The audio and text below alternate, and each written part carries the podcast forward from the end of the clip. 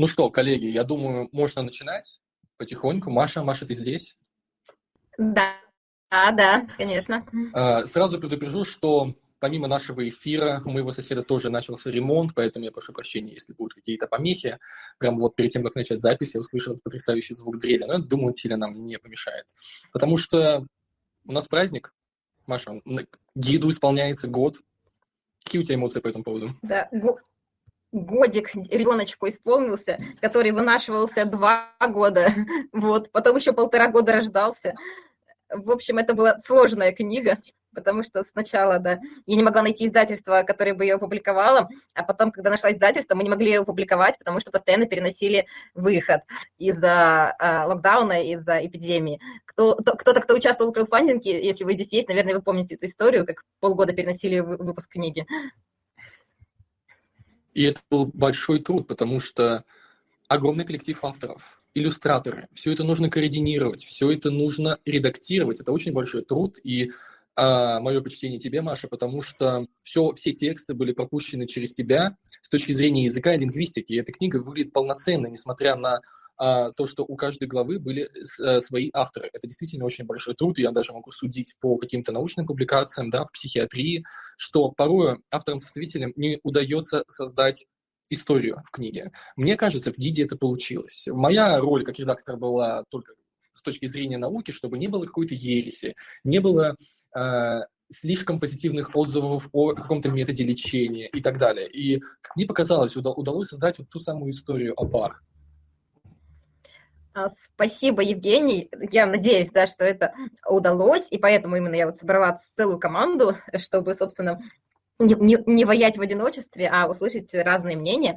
И круто, конечно, что практически, ну, большая часть участников, причастных тоже люди с биполярным расстройством, и более того, книга и издана на средства людей с биполярным расстройством, потому что, чтобы это все сделать, были собраны средства на краудфандинге вот, на э, планете РУ. И вот эта поддержка, то, что действительно там больше 200 человек пожертвовали на вот создание гида по биполярному расстройству, очень хорошо укрепила меня в этом мысли, что действительно эта э, работа нужна людям.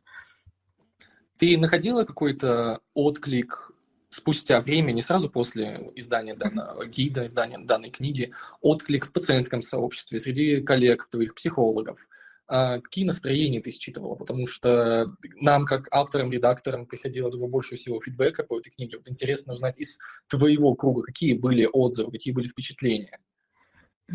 А я слежу, конечно, за отзывами. Их было действительно очень много, что как бы говорит о том, что действительно там книгу активно изучают. Но так процентов на наверное, 80 они были положительные, еще сколько-то нейтральные, процентов на 10 негативные. Вот, то есть как бы негатив тоже был. Я, конечно, по его поводу каждый раз расстраивалась, потому что как бы э, я вбухала столько вообще сил в этот проект. Ну, в целом, это действительно, как мне кажется, задача а, выполнена в том, чтобы вместо того, чтобы говорить человеку, вот поищи в интернете там, там и там, просто даешь одну книгу, и вот, в принципе, из нее можно э, уже разобраться в том, да, что за вещь биполярное расстройство, как с ним жить, что делать дальше. Конечно, не абсолютно всю нужную для жизни информацию, но для того, чтобы сориентировать себя и своих близких, в принципе, достаточно. Какая критика была? Потому что, а, может быть, я ее бессознательно избегаю. А, вот тебе какая критика попадалась в данной книге? Просто интересно даже узнать. А, ну, было две э, как бы темы для критики. Первое, что она примитивно написана. Я подозреваю, это писали там либо кто-то из науки, либо кто-то из медицины, потому что они привыкли читать какие-то сложные именно труды.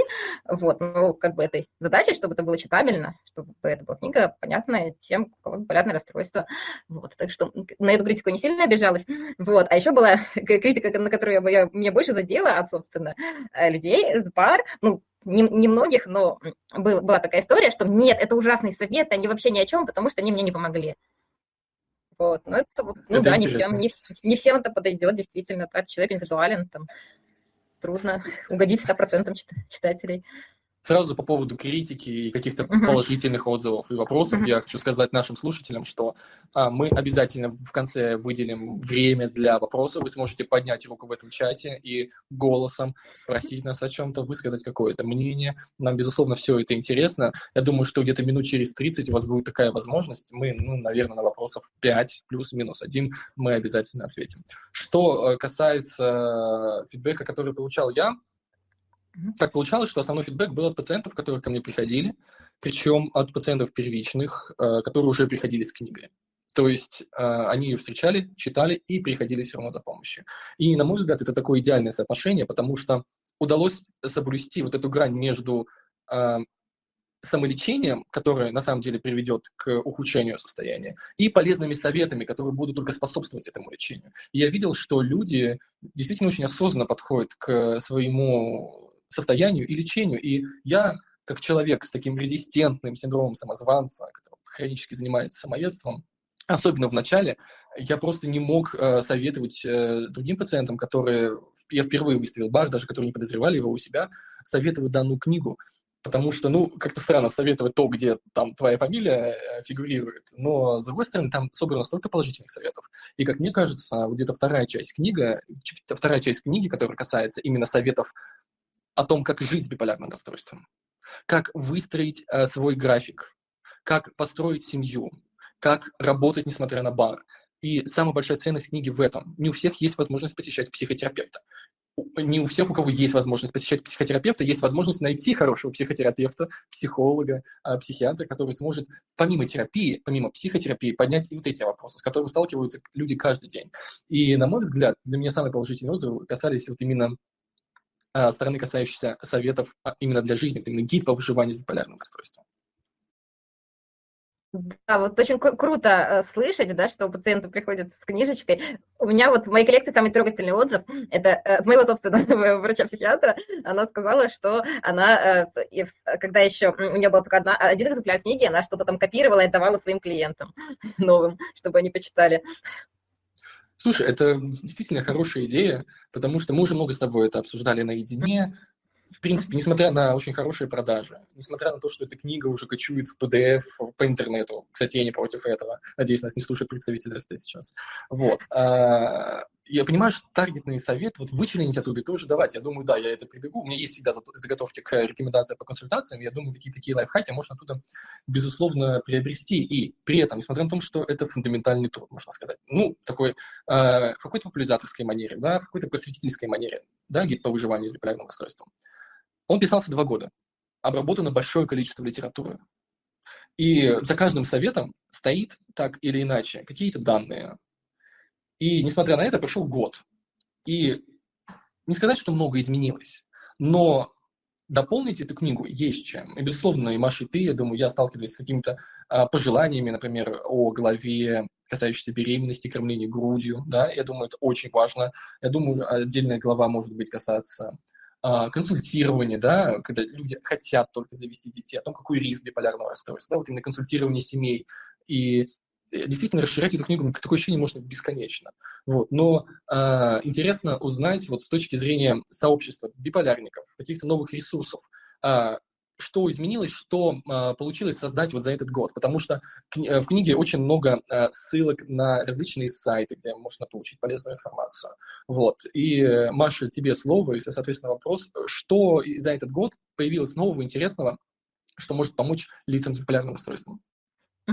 А, да, я вот на эту тему под, под, подготовила э, небольшую подборку информации. А, еще хочу сказать, что, а, что здорово, что издательство а, ASTM, который выпустила гид, оно настолько как бы въехало в эту тему, что она его выпустила во всех трех, э, трех версиях, в чатной, в электронной, и теперь еще аудиоверсия. Вот с недавних пор доступна аудиоверсия. И для тех э, людей, кто не любит читать книги, вот я, я, кстати, например, не люблю, я люблю слушать. Вот, аудиоверсия вообще классный вариант. А, это вот из недавних новостей. А в целом э, на поприще пси-просвета, как мне, мне нравится вариант написания, который через пси без буквы Х, потому что он такой нейтральный. Это может быть и психологическое просвещение, и психиатрическое. Вот. А произошло довольно много за один этот год. То есть действительно э, эм, что-то, мне кажется, меняется, причем не только там в головах там, отдельных людей, ну и в целом отношение в обществе к биполярному расстройству, но не только к другим а, диагнозам, потому что действительно стали давать а, гранты, в том числе вот президентские, на просвещение на как раз тему психологии и психиатрии, и стали появляться общественные организации, которые помогают а, пациентам. И, кстати, это вообще новая совершенно сфера. А до недавних пор общественные организации в России в области психиатрии, они занимались тяжелыми пациентами, те, которые там в психоневрологических интернатах, то есть с инвалидностью, а, то есть тем, которые вот еще живут в обществе и, в общем-то, способны э, функционировать. А, вот, в общем-то, практически-то никто не помогал. Таких организаций были единицы. И вот за последний год появилось несколько новых сразу. Вот. А ты можешь их назвать, в каких городах они находятся? Потому что, я думаю, нас будут слушать еще на, на YouTube гораздо больше людей, и я думаю, им будет интересно узнать, и если даже не использовать самим, возможность да, обратиться в данные э, центры помощи, но посоветовать, посоветовать каким-то своим друзьям, коллегам. Угу. Ну вот тех, я расскажу тех, кого, кого я знаю, а, возможно, я знаю не сто процентов. А, ну, организация партнерства равных петербургская, собственно, Анастасия Петрова, моя коллега, и тоже, которая тоже писала главу для гида по выживанию по психологии. Вот, ее организация э, получила грант на а, поддержку равной поддержки. Вот, то есть они уже обычно... второй, уже второй, причем грант, грант президентский, да. если я не ошибаюсь, они выигрывают. То есть да, да. сугубо говоря, на государственном уровне некоммерческие организации, которые помогают людям с биполярным расстройством, с другими эффективными нарушениями, они поддерживаются, и это действительно очень классные новости. Да, а чем это, собственно, хорошо для людей? То есть прошло, по прошлому гранту что мы сделали? Мы а, сделали а, пособие по ведению групп а, взаимопомощи. То есть это такая маленькая книжечка, прочитав которую можно, в принципе, понять, что такое группа поддержки и как пошагово ее организовать ну, в разных вариантах. Там очные классические группы, онлайн-группы, соцсетях группы. То есть все а основные вот такие вот шишки, которые мы набивали там на своем пути и там, принципы. Вот. И сейчас, а, собственно, это движение, группа поддержки, оно, очень, оно тоже очень хорошо развивается в России. То есть это были действительно там еще несколько лет назад, это были какие-то отдельные совершенно э, группы, Э, там и то в основном в Москве и в Петербурге было несколько буквально отдельных попыток, а сейчас это прямо уже что-то получается похоже на движение. Вот я слышу постоянно о том, что появляются новые группы поддержки, причем в разных городах. Вот сейчас могу сказать, самый полный список, вот если вот вы ищете такую группу, а на сайте вот тоже моей коллеги Алены Шабаршиной «Воскресный бар» называется, она ведет вот там подробный как раз вот список таких групп, и там есть, э, кроме Москвы и Петербурга, они в Ростове-на-Дону, Петрозаводске, Томске, Казани, Омске, Иркутске.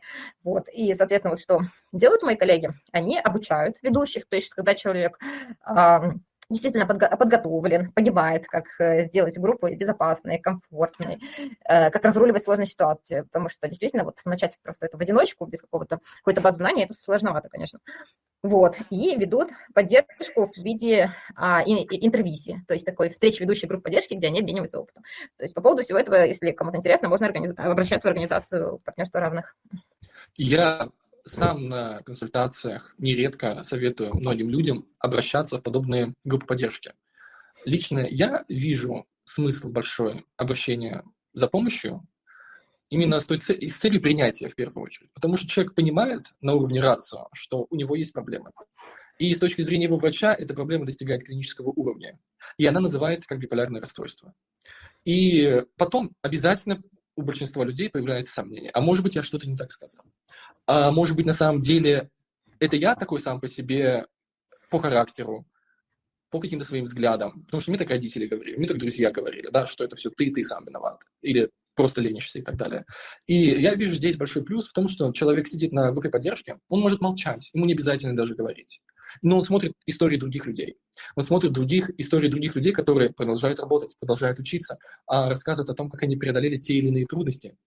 И а, вот именно в таком формате я вижу а, самое главное, это то, что человек, когда приходит на такую группу поддержки, он будто бы на примере других людей сам учится или узнает сам себя, и тем самым скорее принимает Э, свое расстройство, на, насколько это возможно, понимает э, лучше, что ему нужно и правильно выставляет свои цели. Э, вот с твоей точки зрения, Маша, это самое главное или есть еще какие-то плюсы от групп поддержки? И вот почему людям следует, может быть, туда обращаться, людям, которые еще никогда не ходили на них? Да, это один из важных плюсов. А кроме этого, ну, такое самое очевидное, там увидеть, да, что ты не один на один со своими проблемами, что Тут есть люди такие же, да, как ты, и всегда есть кто-то, кто э, уже продвинулся там на этом пути, то есть там, например, в ремиссии, всегда есть кто-то, кому, наоборот, хуже, и тут уже там ты, например, можешь кого-то поддержать. То есть это, это такой, в любом случае, это выход из изоляции в общество, участие в группах поддержки, вот, и если человек в депрессии, например, то это, конечно, такое место, да, где ему там не нахамят, не отвергнут, то есть действительно помогает как-то не терять социализацию.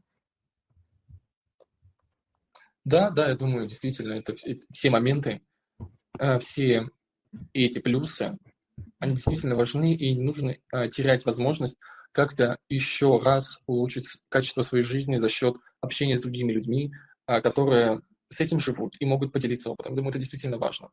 А, окей, может быть, еще какие-то новости были?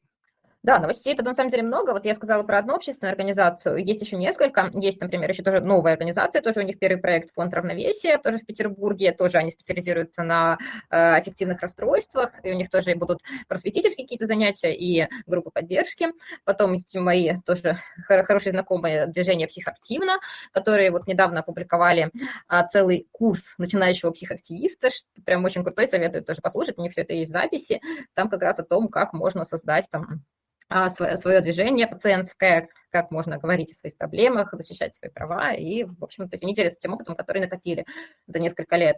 Потом а, теперь сотруд, сотрудничаю с фондом «Просто люди» московским, благотворительным. Вот. И вот, собственно, тоже этот фонд тоже сейчас ведет несколько групп поддержки в Москве и онлайн. Вот сейчас, собственно, такие реальность э, коронави... эпохи коронавируса да, в том, что традиционный этот формат очных групп, он почти весь перекочевал онлайн, то есть ведутся группы там по тому же Zoom, Skype, вот. И поэтому как бы не нужно быть в Москве, да, чтобы в них участвовать, можно действительно это сделать из любого места.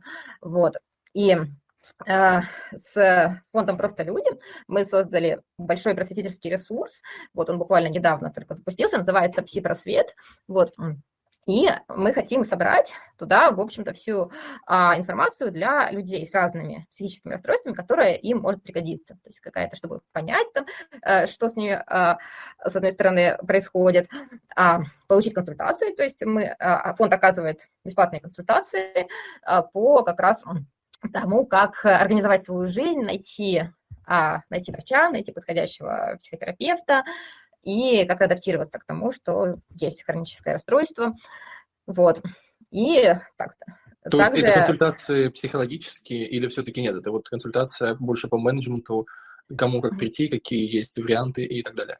И то, и другое, и информационное консультирование, и психологическое. То есть, с одной стороны, там, сориентировать, ну, специалисты именно фонда, они именно сориентируют по тому вообще, что, куда бечь, что вообще делать, а дальше уже могут направить психологам, там, например, можно э, там записаться уже там на психотерапию какую-то последовательную и э, на прием к психиатру за минимальную цену, и в некоторых случаях там получается бесплатно это организовать, там, зависит от ситуации, там, от того, насколько человек сам как бы в тяжелой ситуации, если он не может ничего платить, то, в принципе, можно бесплатно получить помощь.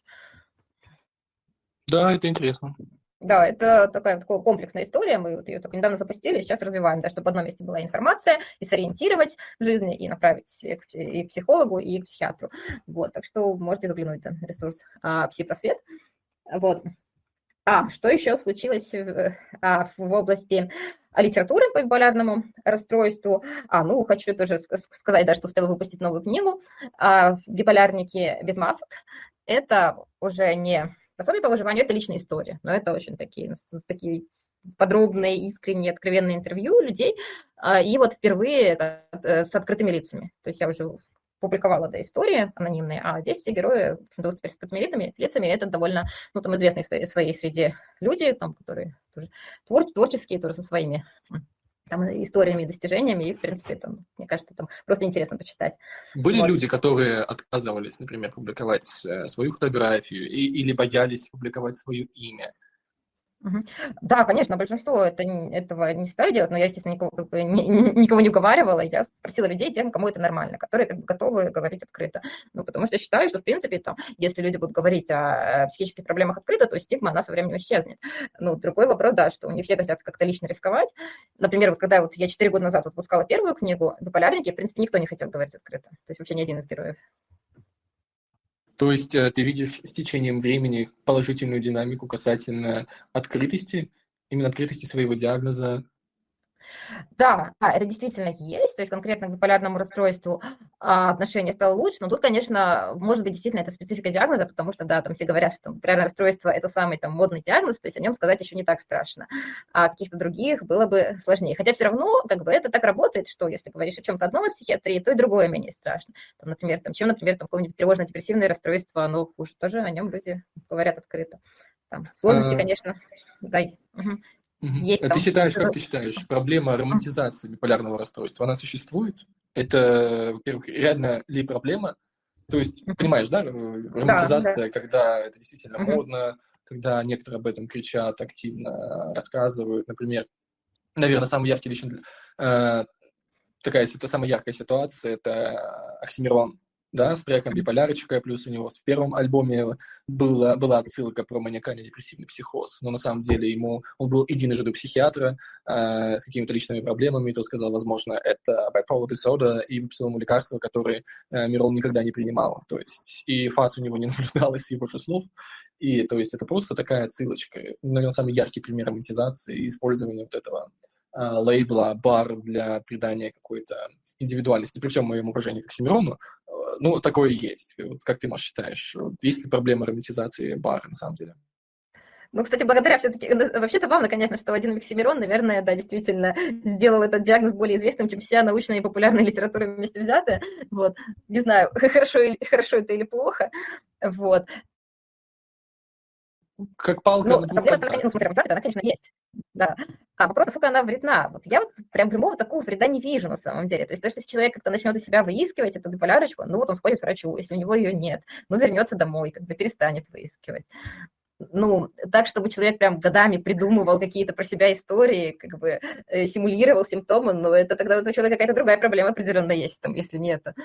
Ну, тут скорее вопрос э, в том, что при романтизации биполярного расстройства происходит обесценивание симптомов, uh-huh. жалоб и так далее. То есть э, человек может сказать, у меня биполярное расстройство, и в этом будет крик, в этом будет боль, в этом будет страдание, в этом будет история uh-huh. преодоления. А uh-huh. другой человек, ну, который каждый слышит раз на углу бар-бар-бар-бар-бар, он, по, он обесценит это, скажет, ну ладно, окей, у кого его нет. У каждого бывает плохое, бывает хорошее настроение. То есть тут вопрос скорее в обесценивании. И лично мне кажется, что, ну да, это, такая, это плата за популярность бара, в хорошем смысле, о том, что об этом говорят. И правильно, что об этом говорят, потому что психиатрия в своем большинстве – это шизофренология. Большинство грантов по шизофрении в научных исследованиях. А самые, одни из самых часто выставляемых диагнозов – это шизофрения в России. И часто это ошибочный диагноз. И поэтому о том, что говорят, да, это хорошо. Правильно, что об этом говорят э, пациентские сообщества, об этом говорят медийные лица и даже врачи, потому что уклон уж точно не в бар. Вот э, де юри, де факто уклон точно не в бар. И просто это вот такая романтизация в плохом смысле. А, это, конечно, плата за такую популярность, но без нее никак. Невозможно вот всем донести истинный свет, потому что, ну, может быть, мы сами им не обладаем. А, Евгений, да, спасибо, что э, ты сказал про то, что действительно до сих пор медицина остается медициной шизофрении. Это, кстати, да, удивительно, при том, что как бы вот это такая еще совет, советский, советский еще тренд, который, в общем-то, вроде бы как-то постепенно должен сходить на нет. А если брать, да, науку и медицину, то, конечно, моды-то никакой еще и нет. Да, э, бар, она есть исключительно вот какой-то такой популярной культуре, и то так довольно так э, местами, скажем так, там в, среди молодежи, там в столицах, например. Ну, с той точки зрения, что шизофрения тоже не менее романтизирована. Насколько ну, я фильмов, где показывали каких-то пациентов с шизофренией, неважно, как их показывали, правильно неправильно, я смогу назвать гораздо больше, чем фильмов, где показывали пациентов с бара. То же самое история с Билли Миллиганом, с расстройством которого, ну, вообще, кажется, в России во многих странах мира не ставили или ставят так редко, что, ну, скорее складывается впечатление, что данного расстройства не существует, нежели оно есть, а, то да, в случае вот истории, да, множественной личности, истории Билли Миллигана, мы однозначно можем говорить о романтизации. А, с, той же, с тем же посылом мы можем говорить о шизофрении, потому что бред, да, галлюцинация, вот эта вот вся психопатология, феноменология, различные синдромы, и они, людей неподготовленных, которые, может быть, впервые в жизни сталкиваются с психическими расстройствами, они их шокируют, они их удивляют, приковывают внимание гораздо сильнее. И вполне себе понятно, почему столько фокуса на шизофрении, несмотря на ее распространенность 0,5-1% среди населения, а одного бара, я извиняюсь, под 3%, и если взять униполярной депрессии, это в течение жизни под 20%, ну ладно, 13-20, давайте я такой перед то э, непонятно, почему нет такого финансирования для депрессивных расстройств, для тревожных расстройств, для аутизма, СДВГ, деменций, э, расстройств пищевого поведения, обсессивно-компульсивных расстройств, можно перечислять очень много, но фокус ровно на шизофрении, потому что вот как раз-таки она романтизирована за счет своей симптоматики. Ну, лично на мой взгляд. Да, и причем странная такая романтизация, которая никак не помогает самим пациентам. То есть никто не будет говорить, что у меня шизофрения, чтобы быть модным. Ну, то есть нет, ну, может, какие-то совсем уж единицы, очень экстравагантные личности, но как бы массово, конечно, никто не захочет на себя это примерять без серьезных проблем. Потому что стигматизировано сильнее, это да. Да. Давай, Маш, продолжаем. Что у нас еще может быть интересного из новостей? Ага, ну вот из новостей по новым книгам, что почитать. Ну вот, собственно, кроме того, в чем я успела поучаствовать, есть, э, вышла, пара хороших книг. А, книга «Почему с тобой так трудно» Джули Фаст, это это переводная книга американская, а, тоже женщина с биполярным расстройством, она собрала такие хорошие тоже там а, советы, способы самопомощи для близких людей с биполярным расстройством и другими психическими трудностями. И там очень много такой практической информации, в общем, полезная книга. Потом Э, биполярники активно пишут тоже книги, вот, из, э, в основном с помощью самоздата. И из того, что э, получилось хорошо, тоже Светлана Федотовская «Без кожи» книга, это она педагог, и она потеряла свою работу как раз из-за стигматизации, вот, к слову, модной биполярочки. Вот, ну, книга о ее опыте. Вот, и еще вышла э, книга «Биполярное расстройство для чайников», которая американская, ну, собственно, это такой американский бестселлер, у них есть серия для чайников про все, и это, и эта книга «Моя боль», потому что она вышла в ужасном переводе. Вот, если кто-то из вас ее читал, мне очень интересно послушать отзыв, смогли ли вы ее прочитать до конца, вот, потому что, ну, на мой, как, собственно, переводчика взгляд, там настолько ужасный Google Translate, что просто, как бы, применить ее в жизни невозможно. И я уже даже написала вот издательство с предложением ее редактировать, но что-то они мне ответили. Вот. Потому, потому что больно неприятно признавать, что что-то пошло не так. Ну да, потому что в целом, конечно, радует, да, когда становится больше книг, именно нацеленных для а, людей, и хочется, чтобы они были качественными.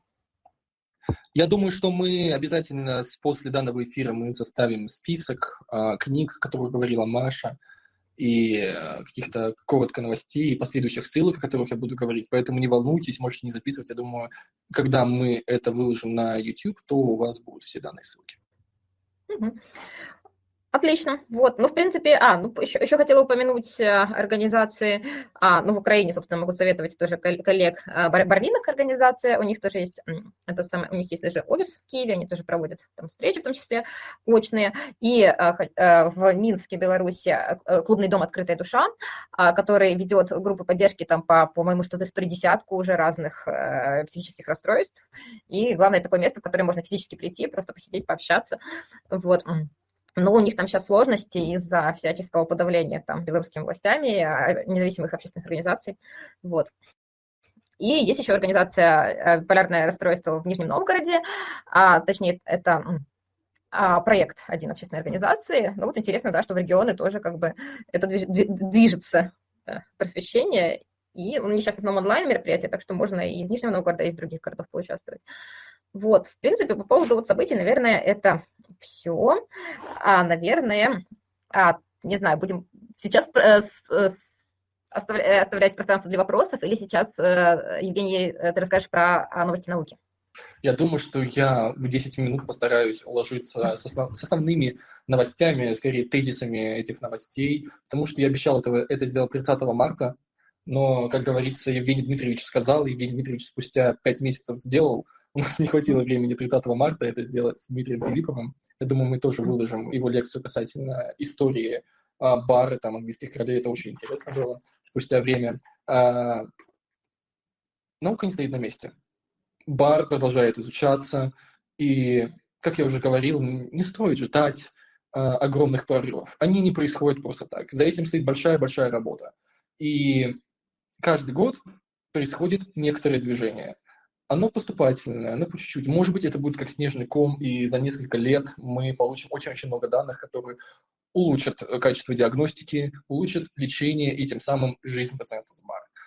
Но вместе с тем каких-то решительно новых э, изменений за вот, период, за год с выпуска гида по выживанию по сей день сразу сказать невозможно. Найти, э, как-то их описать и так далее. Сразу же скажу, что те исследования, темы, которые я отобрал, я их отбирал субъективно, я не претендую на топ 10 важнейших статей. А, с вашего позволения, я не буду засчитывать авторов исследований, потому что я не всех правильно могу, наверное, прочитать, особенно индийских авторов. Это, на все исследования будут ссылки, и вы сможете по ним прийти, почитать и так далее. А, что произошло за год? Я думаю, что ни для кого не будет новостью, что COVID-19 занимает не только все информационное поле в СМИ, в медиа, но и также в научной сфере. Мне кажется, каждый уважающийся психи- психиатр был обязан написать несколько статей по COVID-19 и психическим расстройствам, а, несколько статей обзорных переводов, несколько исследований по онлайн-опросам. Кстати, большое спасибо, Маша, тебе, большое спасибо всем биполярникам, которые проходили наш опрос от нашего центра Бехтерева. Мы уже публиковали несколько статей, две на английском языке в том числе, и мы везде указываем в благодарностях именно ассоциации биполярники, партнерства равных, и это очень важно, и у нас уже готова статья по эффективным расстройствам, я думаю, ну, что в ближайшее время она будет опубликована. Поэтому мы не отстаем от трендов э, касательно биполярного расстройства COVID-19, это самое большое количество статей, которое было опубликовано за год, и если тезисно, что можно выделить? А можно выделить то, что лица с биполярным расстройством имеют повышенный риск э, заболеть COVID-19, это связано с различными факторами. Э, в первую очередь, это это занижение риска, э, занижение, э, занижение риска вообще э, тяжести, занижение тяжести COVID-19 в силу, ну, каких-то когнитивных искажений, в силу, возможно, аффективного состояния, да, люди менее склонны соблюдать какие-то элементарные, тривиальные и очень важные меры предосторожности, меры безопасности, да, от заражения COVID-19. Но, кроме того, что очень важно понимать, и это видно в исследовании, что при ковид, э, при сочетании биполярного расстройства, других психических расстройств в целом и COVID-19 а, повышается тяжесть протекания COVID-19. Это можно объяснять множеством факторов. Можно объяснять какими-то биологическими причинами, связанными там, с нервной системой и так далее но, скорее всего, здесь важное значение имеет именно какие-то сопутствующие расстройства, которые также выше распространены у лиц с эффективными расстройствами, в первую очередь. Это повышенная масса тела или ожирение, различные сердечно-сосудистые заболевания, сахарный диабет. Это все довольно-таки частые заболевания при биполярном расстройстве, и, скорее всего, именно посредственно через них люди э, с данным заболеванием тяжелее переносят COVID-19. Но не ковидом единые бывали, были и другие очень важные статьи, которые опубликованы были за отчетный период, которые, я думаю, мы обязательно будем на них ссылаться в новом издании э, этого гида, который, может быть, произойдет в следующем году, не знаю. Это мы будем оговаривать обязательно и публиковать новости. Было опубликовано новое исследование касательно генетической природы, генетической архитектуры биполярного расстройства. Было выявлено 64 генетических локуса, э, которые повышают риск биполярного расстройства. Но надо сразу же понимать, как я говорил об этом много раз, не существует гена мании, не существует гена депрессии, существует множество генов, сотни генов, которые не намного, на полпроцента, на одну десятую процента увеличивают риск биполярного расстройства. И надо понимать, что это очень было очень большое исследование, более 40 тысяч пациентов с биполярным расстройством и более 370 тысяч контролей европейского происхождения. И что самое главное, были выявлены новые генетические факторы риска биполярного расстройства, которые могут нам подсказать, э, в каком направлении следует копать, потому что ген – это что-то фундаментальное, что не меняется с течением времени. Да? Это не уровень воспалительных маркеров, это не уровень нейромедиаторов. Именно ген, он не меняется. И что интересно, что и важно, впервые вот в генетическом исследовании БАР а, был выявлен генетический локус, а, который связан с комплексом дисосовместимости и многими другими генетическими локусами, которые так или иначе связаны с иммунологической системой. То есть отчасти мы можем уже в полной мере говорить о том, что в развитии биполярного расстройства немалое значение играют именно какие-то иммунометаболические нарушения. И вот если посмотреть Манхэттен Плот, статьи опубликованы, то вот именно локус, связанный с э, главным комплексом дисоцимистимости, он просто взлетает в небо выше остальных. Это очень важно и это очень интересно. И кроме того, было опубликовано еще несколько статей, которые показывали о том, что аутоиммунные заболевания повышенная распространенность, выявляемость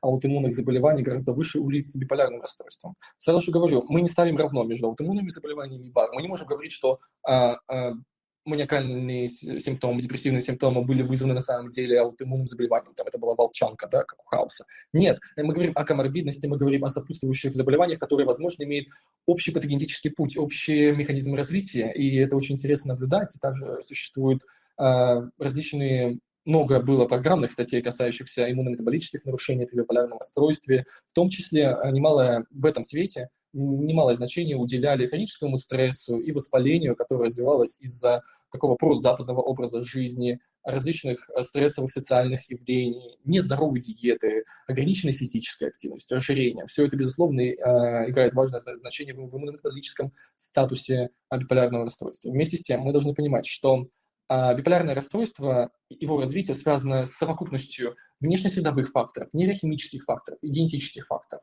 Опубликовано также немалое количество статей, и я это скорее приведу обзор этих статей, да, не систематические, которые показывают о том, что при БАР может быть изменена нейропластичность, различные э, измененный уровень нейротрофических факторов, нейротрофического э, сигналинга, различные митохондриальные дисфункции, повышенный оксидативный стресс, а, как уже я говорил, иммуновоспалительные нарушения, нарушения киновининового пути, а, нарушение гипоталамо-гипоцерально-почечниковой оси. Это главная ось, которая отвечает за реакцию стресса в нашем организме, неважно, причем какого психологического или физиологического. Нарушение циркадных ритмов, а, ну, различные нейровизуализационные находки. То есть а мозг человека с биполярным расстройством, он имеет некоторые особенности. И эти особенности указывают, опять же, на изменение тех центров, которые отвечают за эмоции и когниции. И я не буду останавливаться долго на этой статье, я это приведу, вы сможете ее внимательно прочитать. И э, здесь как бы главный автор цели Скаини, поэтому обратите внимание, кому интересно в это углубиться. Потому что надо понимать, что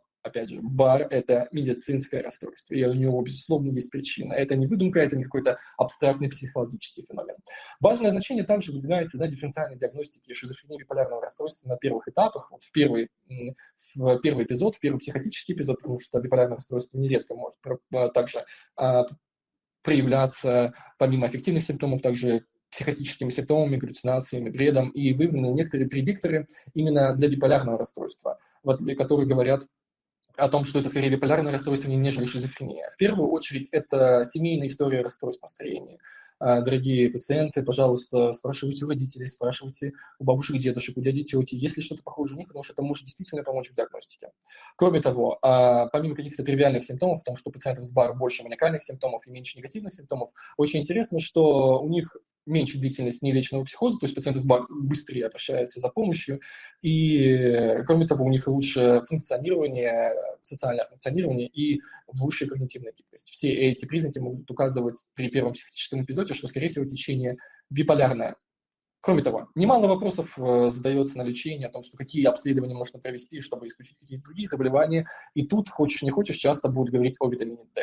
Витамин D – наше все, безусловно, особенно в северных широтах, не грех его измерить, лаборатории частные только рады, потому что стоимость порядка 5000, но неважно. А, отличное было исследование, в котором показали, что нет разницы в уровне витамина D между пациентами с БАР и другими пациентами, что на самом деле он понижен сильно, и если есть даже какая-то корреляция с симптоматикой, то ну, она вряд ли стоит считать витамин D единственным признаком развития депрессии, вообще каких-то эффективных колебаний. Вместе с тем авторы так аккуратно говорят о том, что ну, все-таки а, вроде бы ведение пациентов с БАР с нормальным уровнем витамина D лучше, прогноз лучше, поэтому если есть какие-то признаки, то и, и у вас есть возможность, то согласование врача, безусловно, можно сдать анализ на витамин D, но это не, даже если будут какие-то нарушения, хотя вряд ли, то это не основная причина ваших депрессий.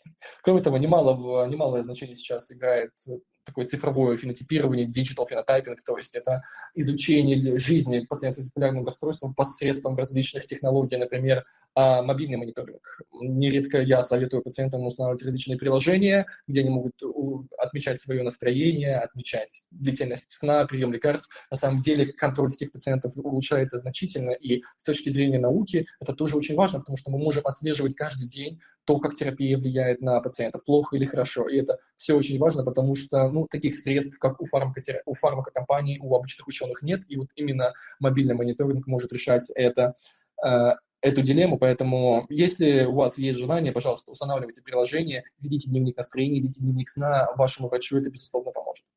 А, следующее интересное исследование, которое мне это понравилось, это помогают ли антидепрессанты при БАР? Вечный вопрос. А, в гайдлайнах, безусловно, это указывается том, что антидепрессанты могут назначаться пациентам с БА, но только э, если они получают стабилизатор настроения, и только если они неэффективны в депрессивную фазу. Это, безусловно, надо учитывать, потому что э, назначение антидепрессантов сопряжено с э, различными рисками ускорения циклов, инверсии эффекта и так далее. И результаты данного исследования не поражают отчасти, потому что не найдено было ни улучшения депрессивных симптомов, ни усиление маниакальных симптомов. Возможно, дело связано с тем, что э, отбирались именно врачи и пациенты, которые лечатся строго по клиническим рекомендациям, следовательно, они получали м, стабилизатор настроения все, поэтому такие результаты. Поэтому а назначение антидепрессантов э, всегда это дело очень важное, оно должно проходить только под контролем врача и под его строгим наблюдением, поэтому не пренебрегайте лишней консультации вашего врача и обращайтесь с ним за помощью, если наблюдаете какие-то странные явления, парадоксальные явления на антидепрессантах. Но не антидепрессантами единые, появляются новые-новые методы лечения биполярной депрессии, потому что именно биполярной депрессии чаще всего находится пациент с БА. Сюда можно отнести как, так, как повторяющуюся транскраниальную магнитную стимуляцию, публикуются новые-новые рандомизированные клинические испытания, показывающие эффективность. А, публикуется также данные о том, что трансназальный кетамин а, помогает при депрессии высокой тяжести с высоким суицидальным риском. Это все-все очень важно, и, конечно, сразу могут появиться комментарии о том, что ну это же за рубежом кетамин разрешен, но в России нет. Но маленький инсайт о том, что такие разговоры ведутся в самых высоких психиатрических кругах, и, возможно, маленький шанс э, существует, что в медицинских целях э, субдистативные дозы кетамина все-таки будут при, использоваться для лечения пациентов э, с тяжелой депрессией, в том числе биполярные. И, если не ошибаюсь, в Казахстане он уже разрешен. Но все же. И немаловажная тема, моя любимая тема, это различие биполярной депрессии и униполярной депрессии, потому что нередко именно с этими жалобами приходят пациенты, нередко это первичные пациенты, и как отличить одно от другого, порой возникает очень много вопросов, сомнений даже у опытных специалистов, профессоров, докторов медицинских наук и так далее. И множество статей также пытается выявить какие-то факторы риска биполярной депрессии. Чем отличается биполярная депрессия от униполярной депрессии в той ситуации, когда у человека еще не было гипоманиакальных маниакальных симптомов, или трудно понять то, что было год назад, два года назад, это была гипомания или все-таки нет, да, таких ситуаций тоже очень много. Какие факторы мы можем выделить? Во-первых, это раннее начало депрессии, до 25 лет, еще чаще до 18 лет. Это высокая рекуррентность, то есть более двух-трех эпизодов, но о явном риске бар говорить, когда уже было более пяти депрессивных эпизодов. Это наличие атипичных симптомов депрессии. Это гиперсомния, увеличенная длительность сна, дневная сонливость, это повышенная масса тела, повышение аппетита, оно же гиперфагия, это реактивность настроения, то есть улучшение настроения в ответ на сильный стимул. То есть это не та самая ангидония, которая часто наблюдается, как, в принципе, при всех депрессиях, но такой феномен, как реактивность настроения, тоже относится к атипичным симптомам и может сигнализировать об Опять же, это не диагностический критерий, это просто красные флажки. Кроме того, на биполярной депрессии может указывать в различные самоповреждения, повышенный суицидальный риск э, и, как ни странно, инверсии аффекта при приеме антидепрессанта. В принципе, наверное, это все главные топики, которые были за этот год, который попытался как-то выделить, суммировать. Но я не уложился в 10 минут, получилось больше, но я думаю, вы слышите по моему голосу, что я спешил. И у нас остается некоторое время, э, когда мы с Марией сможем ответить на ваши вопросы. Пожалуйста, поднимайте руки, не стесняйтесь, и мы будем по очереди на них отвечать.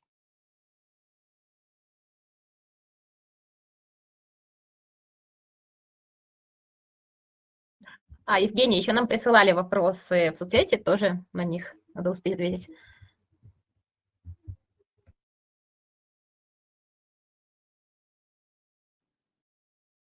Денис, вы можете говорить, пожалуйста, включите микрофон. Маша, мы обязательно ответим на все вопросы, которые нам присылали.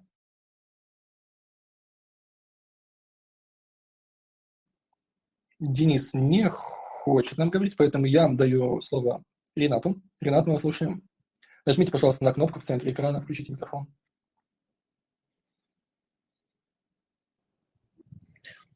Добрый вечер. Здравствуйте, Ренат.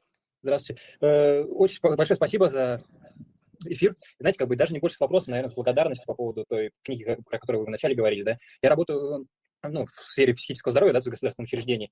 И, знаете, мы в рекомендациях, да, когда наш пациент выписывается, мы добавили такую графу, да, какая-то литература для самопомощи, и пациенты, которые страдают биполярным расстройством, вот эту книгу, да, про которую вы говорили сегодня, включили в обязательный перечень, который нужно ознакомиться с самим пациентом и, естественно, его родственникам, и, ну, как бы тем, кто с ним проживает, то есть не самим пациентам, и тем, кто с ним проживает. Поэтому большая благодарность за эту литературу, большое, большое спасибо за этот эфир. И вот так, не, не такой небольшой нюанс, что вот мы в Уфе, да, включаем вашу книгу в перечень рекомендаций для пациентов. Спасибо большое, Ренат, очень приятно это слышать. Так, я подключаю, значит, э, следующего Ивана. Денис, я вас вижу, я вас подключу чуть попозже. А, добрый день, а, добрый вечер. Меня, меня слышно? Да, да, да, вы слышно. А, огромное спасибо за то, что организовали такую классную конференцию. Было очень интересно послушать. И у меня вопрос такой немножечко, наверное, на будущее, что называется. А что слышно, в принципе, про терапию а, по новые классы препаратов для терапии эффективных расстройств, типа там вот эти препараты, а, действующие на рецепторах с левым амином, препараты, которые действуют на BDNF. Насколько я помню, был, была такая новость на психиатрии нейронауках, и еще, в принципе, на э, терапия, связанная с контрольными точками иммунного ответа. Но это совсем уже, наверное, далеко, но тем не менее. Ну и хотелось сказать вам большое спасибо, в принципе, за то, что вы делаете. Я врач-педиатр, и я собираюсь поступать, ну, надеюсь, в Бехтеревку к вам, поэтому я очень благодарен вам за все, что вы делаете. И вам, и Маше, и вашей команде. Спасибо. Спасибо, да, Иван, всегда здорово слышать отзывы. Особенно, согласись, Маша, здорово слышать отзывы коллег-врачей. Я думаю, это тоже очень ценно. А, значит, э, Иван, я как-то буквально, наверное, месяц назад сидел на сайте clinicaltrial.gov, то есть это тот сайт, он, опять же, создан в США, где ученые регистрируют свои исследования перед тем, как начать. И я создал Google Doc, я выкидывал все возможные исследования, которые сейчас проводятся. Действительно, Существует много инициативных испытаний новых фармакопрепаратов. А, и за всеми ими не уследить, потому что, я думаю, вы видели эту пирамидку, когда там из тысячи а, соединений различных психофармакологических агентов до первой фазы клинических испытаний доходит порядка 200-300. И с этим большие трудности. Поэтому я действительно начинаю следить за препаратами, уже находящимися в третьей фазе. И что сейчас можно сказать? Вышел где-то в конце 2019 года э, клинические рекомендации СИН касательно резистентного биполярного расстройства. И там было самое интересное, э, что аллопаринол, да, препарат, который используется для лечения подагры, он рекомендован в качестве, если не ошибаюсь, то ли второй, то ли третьей линии а, терапии биполярной депрессии, потому что есть некоторые ассоциации повышенного уровня мочевой кислоты и аффективной симптоматики. Поэтому вот, что действительно клинически релевантно, это вот такие вот новые показания для назначения препаратов, которые широко применяются в медицине. Тот же литий, да, принимал, применялся для лечения тоже подагры до середины 20 века, а потом открылись такие его чудесные свойства. Поэтому вот из клинически релевантной информации я могу посоветовать вам э, ссылку на СИНП, я ее прикреплю ко всем этим статьям, которые, о которых я сейчас говорил. А что касается новых, новых фармакологических агентов, ну, в первую вторую фазу действительно проходит очень много э, препаратов. Вместе с тем, я, если честно, я не углублялся настолько, чтобы э, вот комментировать какие-то агонисты, антагонисты БДНФ, факторов роста и так далее. Я думаю, это перспективно, но те же антидепрессанты также активно воздействуют на уровень БДНФ. Вот, поэтому я вас брошу литературу. В общем, я думаю, что сможете ознакомиться сами. Спасибо большое. Денис, мы вас снова подключили, пожалуйста. Нажмите на кнопку на середине экрана, вы сможете говорить микрофон. Добрый вечер всем, спасибо. А, у меня вопрос такой, или может быть даже предложение а, к Марии. То есть я готов а, рассказать свою историю начала заболевания и его течения. То есть либо это будет в письменном формате в какой-то книге, книге либо какое-то другое интервью, либо в видеоформате. То есть это мне ну, не принципиально. Если такие проекты есть, идеи, то я готов поучаствовать в этом. А, Денис, спасибо. Напишите мне а, в Фейсбуке. Прямо сейчас истории для книг не собираю, но для сайта Псипросвет вполне себе да. да. Угу, хорошо, спасибо. Спасибо, Денис. Тогда, Маша, давай зачитаем вопросы, которые у нас были письменно, и уже будем тогда заканчивать. Угу. Хорошо, мне зачитать или... Так, а я если сейчас их быстро найду, если они у тебя есть под рукой, то зачитай, пожалуйста. Да-да, они у меня есть. Давай, секундочку сейчас. Угу. Так.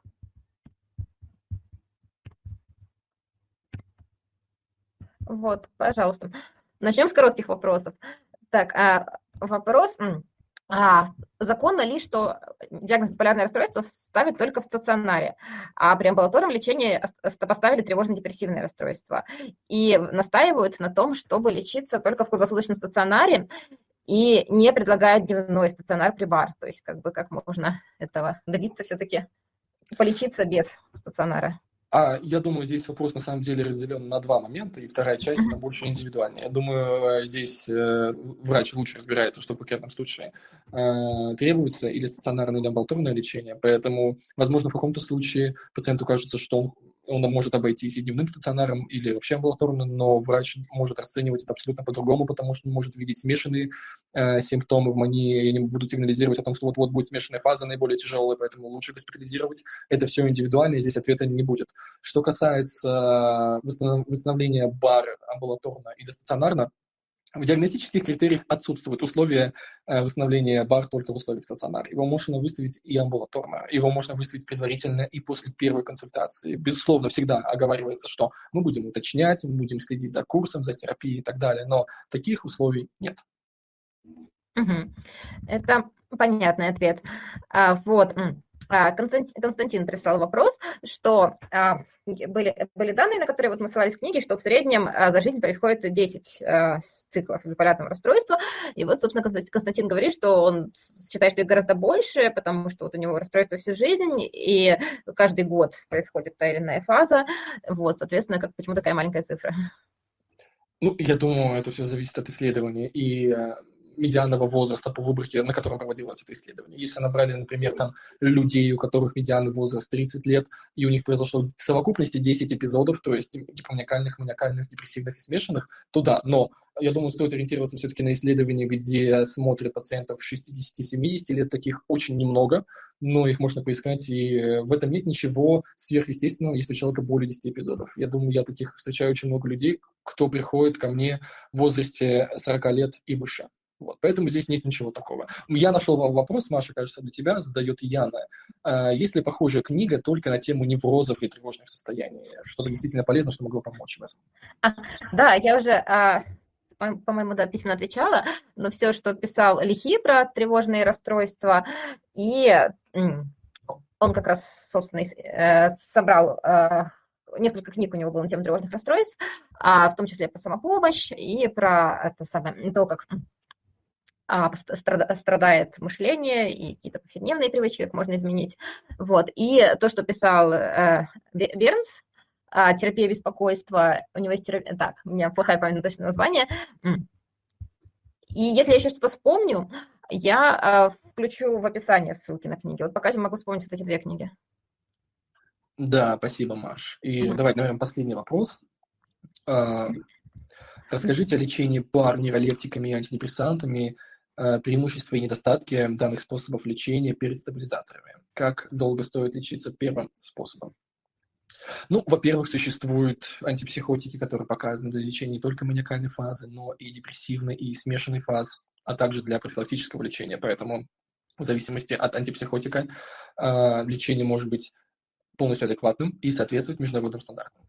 Что касается антидепрессантов, как я уже говорил, то их рекомендуется назначать только в биполярную депрессию, только в данную фазу, и только на фоне стабилизаторов настроения, при условии, что человек уже получал адекват, э, стабилизатор настроения в адекватной дозе и адекватную, в адекватной длительности. И, например, аугментация антипсихотическими препаратами, такими как ловозидон, крепразин, квитиапин, не показали эффективность, ну, в таких случаях, да, возможно назначать антидепрессант или, например, при высокой тяжести депрессии. Вот в минимальных дозах такое возможно, но, опять же, повторюсь, это при пристальном наблюдении врача-психиатра, это не обязательно может быть стационарно, это может быть амбулаторно, просто нужно быть внимательным, нужно быть готовым прийти раньше положенного срока планового, да, там раз в 4 недели, и прийти и как-то корректировать дозы. А, я вот, насколько поняла, да, там вот Ярослава, там проблема в том, что ему не хотят ставить вот официальный диагноз бары из-за возраста, насколько понимаю, меньше 18 лет.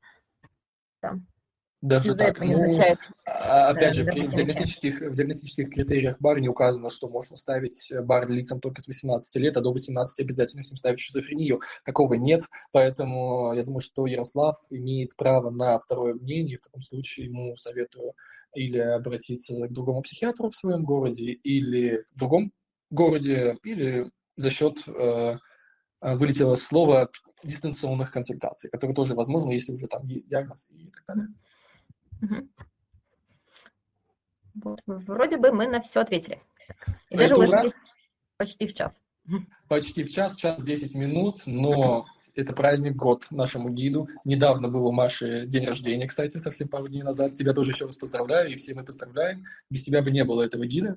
Вот, я думаю, все пошло хорошо. Мы надеемся, что в дальнейшем этот тур также будет оказывать положительный, положительный эффект на общество, врачебное, пациентское, и Думаю, что все будет хорошо. А, хочу сказать, да, по заключению пару слов, да, о том, чем все-таки плохие пиратские копии книги, которые гуляют по интернету. А, тут э, минус э, в том, что издательство, СТ, оно крупное издательство, оно ориентируется на статистику от своих продаж, то есть насколько успешна книга. Если как бы ее в основном скачивают бесплатно в интернете, они покупают в издательстве, то они сделают вывод, что как бы, ну, какая-то не очень хорошо, не очень популярная книга, и не будут ее переиздавать. Вот, вот в этом недостаток. А, поэтому, как бы, если вы хотите, чтобы гид жил дальше, выходил новый тираж, то лучше, конечно, заказывать ее в официальном издательстве и в э, книжных магазинах.